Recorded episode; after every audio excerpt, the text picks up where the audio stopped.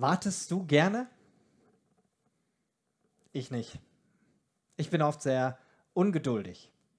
Und wahrscheinlich geht es den meisten von uns so, die jetzt diese Predigt hier online schauen, dass wir uns manche Dinge lieber gestern als heute wieder zurückwünschen.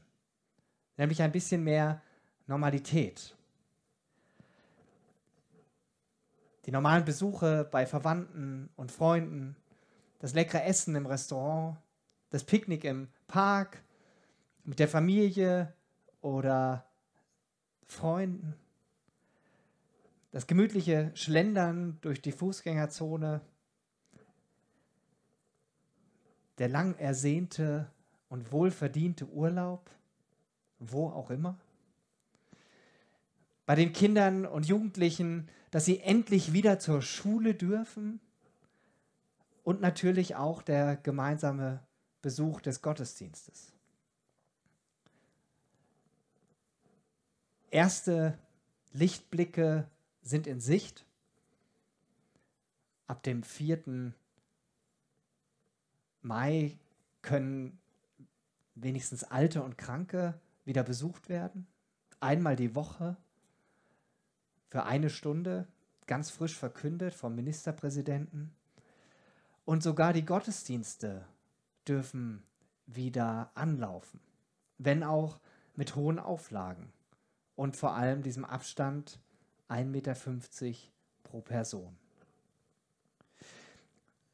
Aber am liebsten würden wir alle diese Corona-Pandemie mit einem Schlag für beendet erklären und zur normalen Normalität zurückkehren.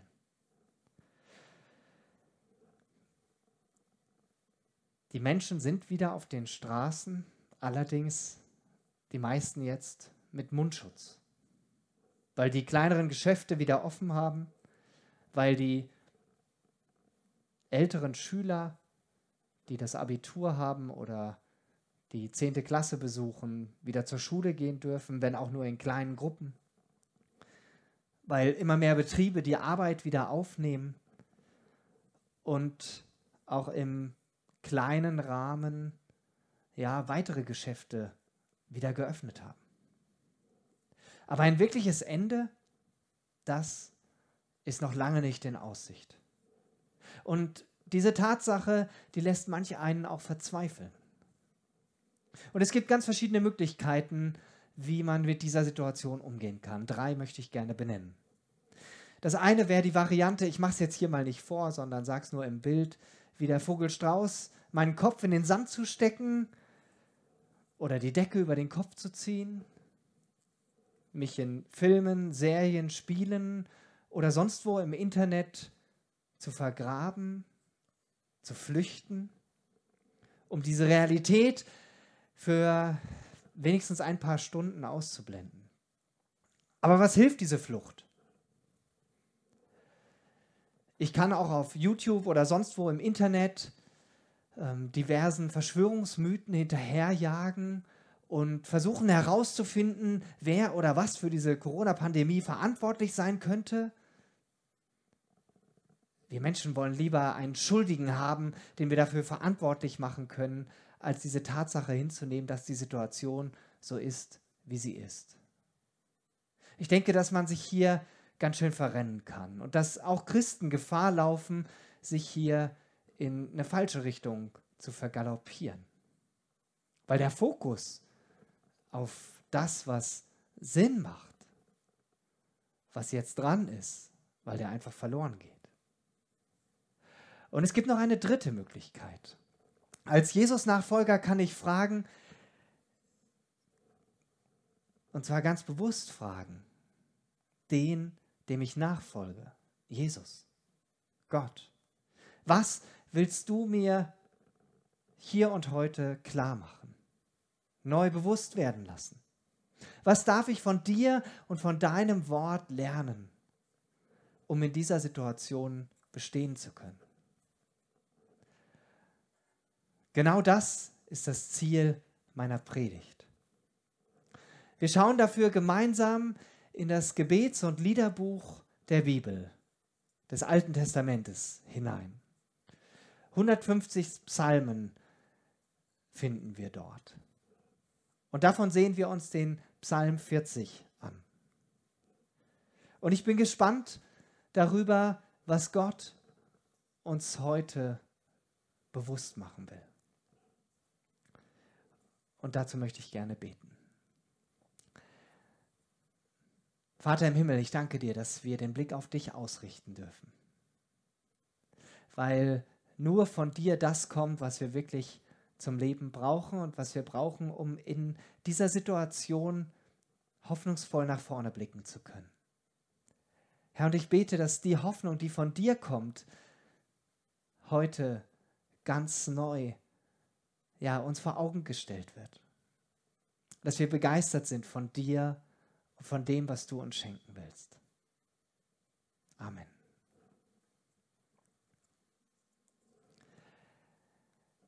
Ich lese die ersten Verse aus dem Psalm 40 vor. Für den Chorleiter, ein Psalm Davids. Geduldig hoffte ich auf die Hilfe des Herrn, und er wandte sich mir zu und hörte mein Schreien. Er rettete mich aus dem Sumpf der Verzweiflung, aus Matsch und Schlamm. Er stellte mich auf festen Boden und gab meinen Füßen festen Halt. Was für ein Auftakt. David erzählt uns hier davon, was er mit Gott selbst erlebt hat. Im Gegensatz zu mir oft war David geduldig. Er hat zu Gott geschrien und er hat erlebt, wie Gott ihn errettet hat. Ich liebe diese bildhafte Sprache des Alten Testaments. Vers 3. Er rettete mich aus dem Sumpf der Verzweiflung, aus Matsch und Schlamm. Und er stellte mich auf festen Boden und gab meinen Füßen festen Halt. Vielleicht hast du dich mit dem Auto schon mal so richtig festgefahren im Matsch oder bist mit deinem Fuß vielleicht mal im Sumpf stecken geblieben auf einer Wanderung. Beides nicht so schön. Ich kann mir sehr gut vorstellen, dass Menschen in der aktuellen Situation verzweifelt sind. Sie stecken fest im Sumpf der Verzweiflung. Reicht das Kurzarbeitergeld aus? Kann ich mein Geschäft wieder eröffnen oder stehe ich bald vor der Insolvenz? Wann können unsere Kinder endlich wieder in die Schule oder in den Kindergarten gehen. Und da wir selbst vier Kinder haben, meine Frau und ich, ist das eine Frage, die uns selber auch beschäftigt. Denn nach gut sechs Wochen ähm, Homeschooling und permanent alle zusammen, das fordert auch uns heraus. Und manche stellen sich auch die Frage, wann hat das Homeoffice endlich ein Ende und ich kann wieder mit meinen Kollegen auf der Arbeit live zusammen sein. Und so weiter. David erzählt uns davon, wie er erlebt hat, dass Gott seine Füße wieder auf festen Boden gestellt hat. Was für eine wunderbare plastische Aussage. Doch wie kommt er dazu? In den Versen 13 und 14 lesen wir von dem Grund für Davids Not und von seinem Hilferuf zu Gott. Von allen Seiten bedroht mich Unglück, schreibt er dort. Meine Sünden türmen sich vor mir auf, sodass ich den Weg nicht mehr vor mir sehe. Sie sind zahlreicher als die Haare auf meinem Haupt. Darum bin ich mutlos geworden. Bitte Herr, rette mich komm schnell her und hilf mir. Es war also keine äußere Situation, wie da, die David in tiefe Verzweiflung gestürzt hat, sondern es war eigenes, schuldhaftes Verhalten. Er reflektiert über sein Leben und merkt, wie viel Schuld sich zwischen ihm und Gott angehäuft hat. Und diese Schuld versperrt ihm förmlich den Weg zu Gott. Er weiß nicht mehr, in welche Richtung er gehen soll. Ja, seine Sünden, die sind sogar zahlreicher als seine Haare auf dem Haupt. Ganz schön viele. Und diese Erkenntnis, die raubt ihm nahezu allen Mut. Die Bibel berichtet ja sehr offen von den Fehltritten von Menschen. Selbst der große König David, der diesen Psalm geschrieben hat, der kennt auch die tiefen Abgründe der Sünde. Und mit Sünde ist alles gemeint, wo wir an dem Ziel, das Gott mit uns hat, vorbeileben, vorbeischießen. In dem Psalm gibt es eine, keine konkrete Aussage darüber, aus welchem Anlass David diesen Psalm gedichtet hat. Aber in der Bibel lesen wir von einigen krassen Fehltritten in Davids Leben. Dazu gehören zum Beispiel Ehebruch, Vertuschung und Mord.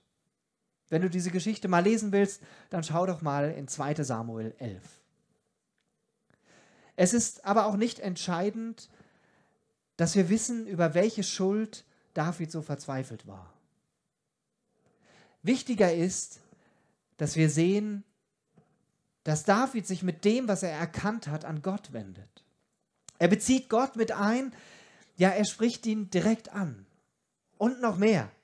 In seiner Verzweiflung wendet er sich zu Gott und schreit, Bitte Herr, rette mich, komm schnell, Herr, und hilf mir. Aber das war noch nicht alles, was er in dieser Situation erlebte.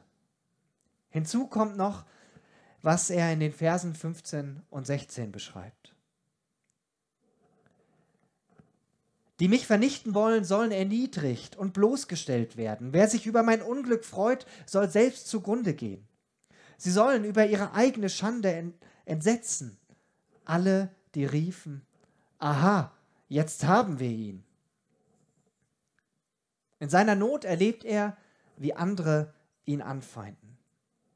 Er sieht sich anderen ausgeliefert und das war während seiner Zeit als Königs, König in Israel häufiger so, dass er Menschen hatte, die ihm nicht wohlgesonnen waren, die es nicht gut mit ihm meinten. Und in diesen Situationen spürt er, wie wenig er sein Leben selbst in seiner Hand hat. Und er gibt diese Menschen ganz bewusst aber an Gott ab. David bittet, ja, er erwartet von Gott, dass er sich um seine Widersacher kümmert und sie in die Schranken verweist.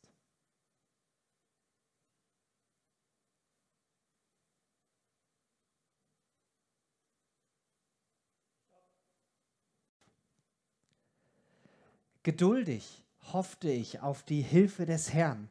Und er wandte sich mir zu und er hörte mein Schreien. Er rettete mich aus dem Sumpf der Verzweiflung, aus Matsch und Schlamm. Er stellte mich auf festen Boden und gab meinen Füßen festen Halt.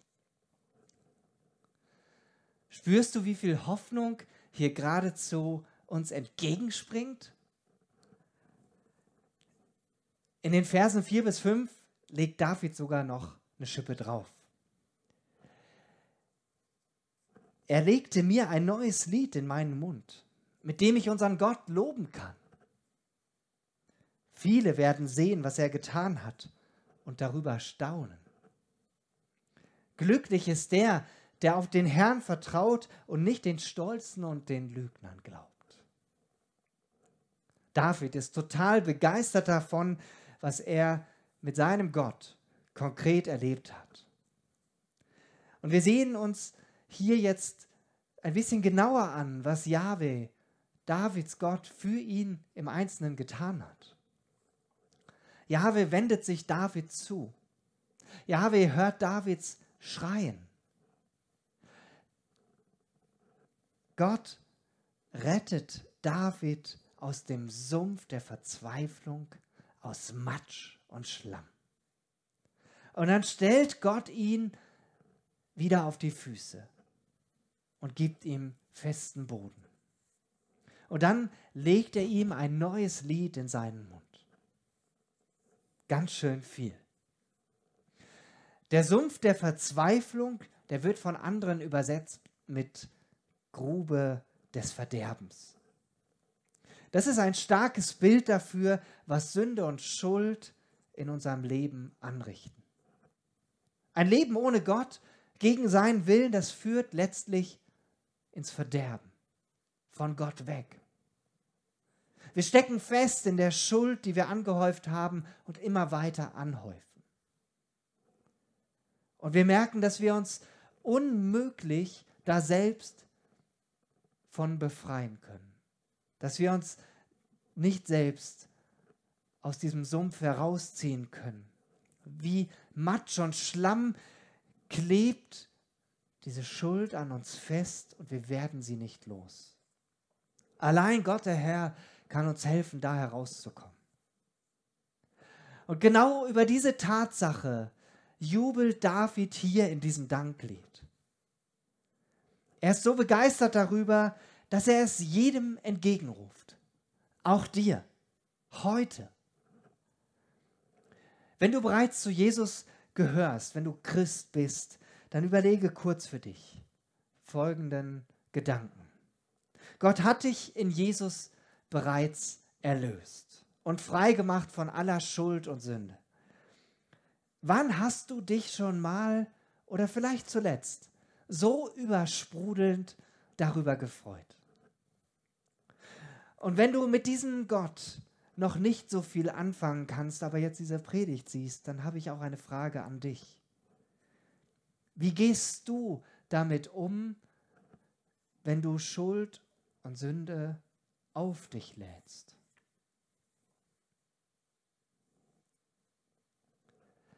David spricht davon, dass Gott ihm ein neues Lied geschenkt hat.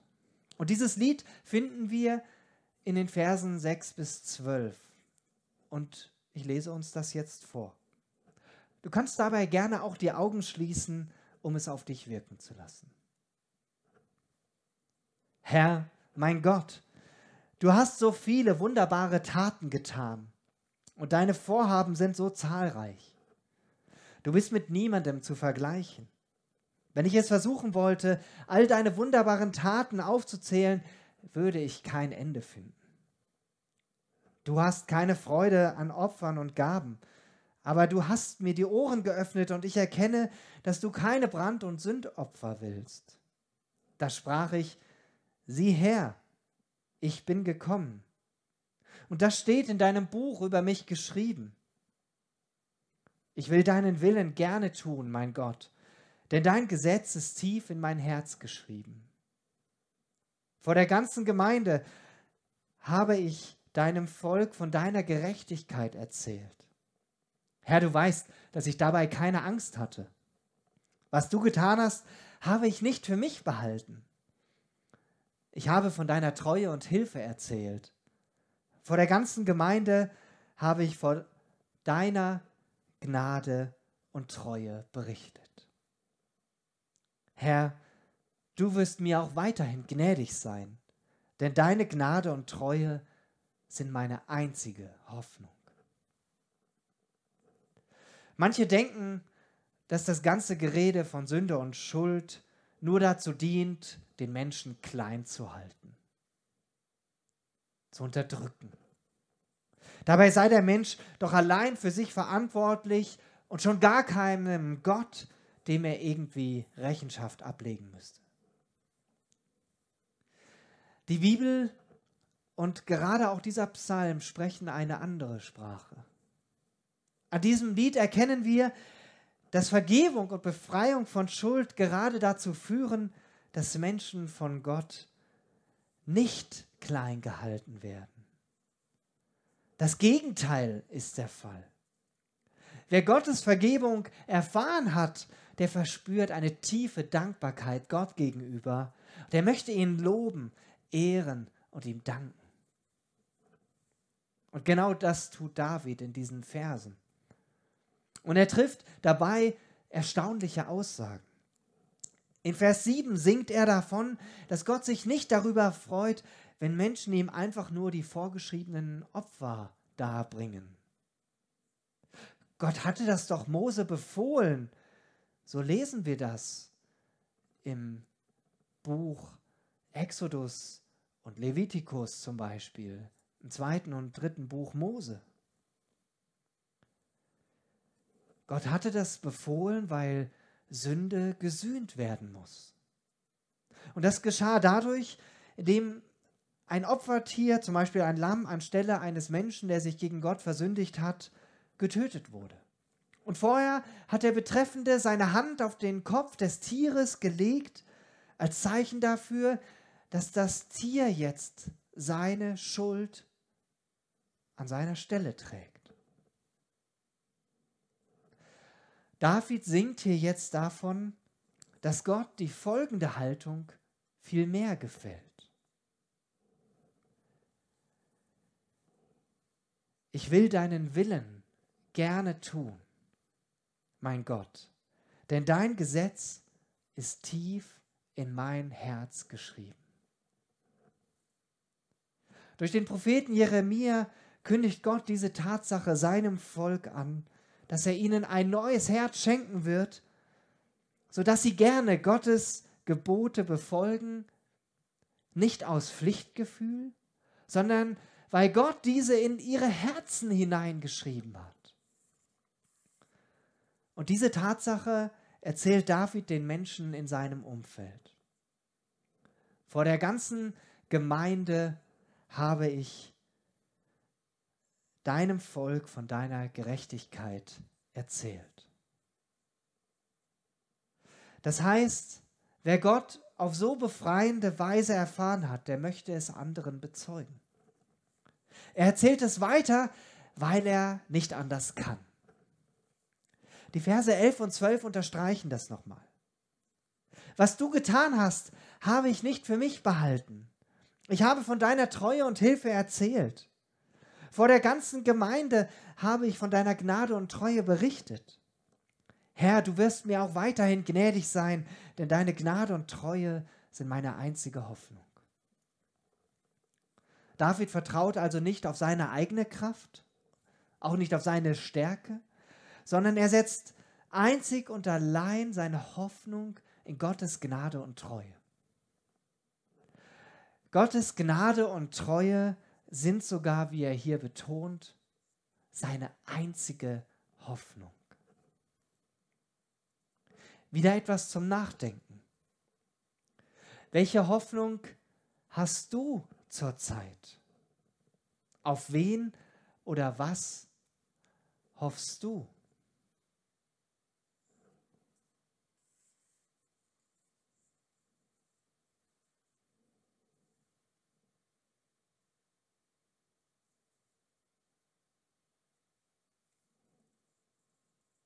Lass uns mal Stopp machen.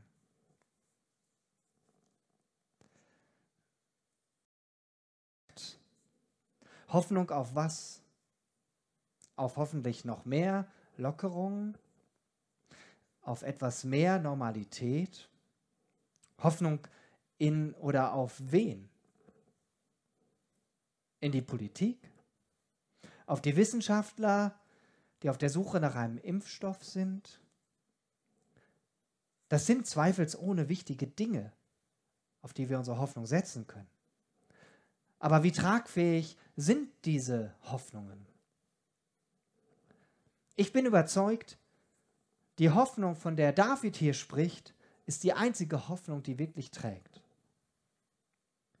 Denn Jahwe, Gott, der Herr, ist der Einzige, der uns echte Hoffnung schenken kann. Denn er steht über allem.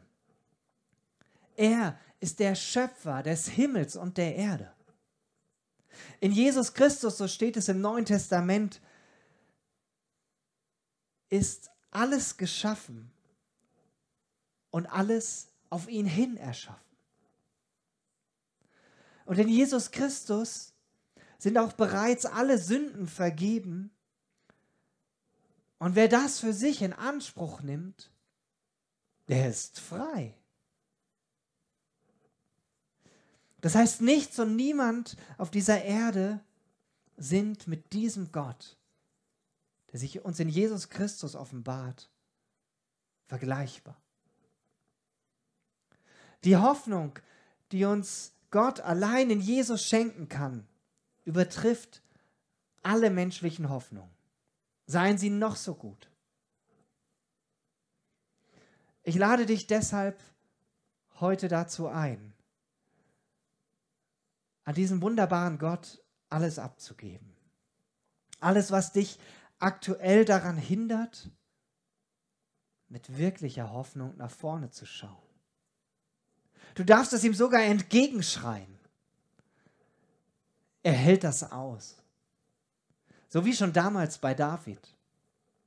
Erst recht, wenn du dich so fühlst wie David und du auch drin steckst in diesem Sumpf der Verzweiflung. Gott kann und er will dich da gerne herausholen. Bete zu Gott, er wird dich hören. Vielleicht brauchst du dabei Unterstützung. Dann darfst du dich gerne an uns als Gemeinde wenden. Auf unserer Homepage findest du mehr Informationen dazu. Darfst auch mir gerne schreiben. Meine E-Mail-Adresse wird jetzt hier mit eingeblendet. David schreibt am Ende des Psalms folgendes. Die deine Nähe jedoch suchen, spricht er wieder Gott an, sollen sich freuen und über dich jubeln. Die dein Heil lieben, sollen immer wieder rufen, der Herr ist groß. Doch ich bin arm und elend, aber jetzt wird der Herr für mich sorgen. Denn du bist mein Helfer und mein Retter. Mein Gott, zögere nicht länger. Genau diese Erfahrung wünsche ich dir. Amen.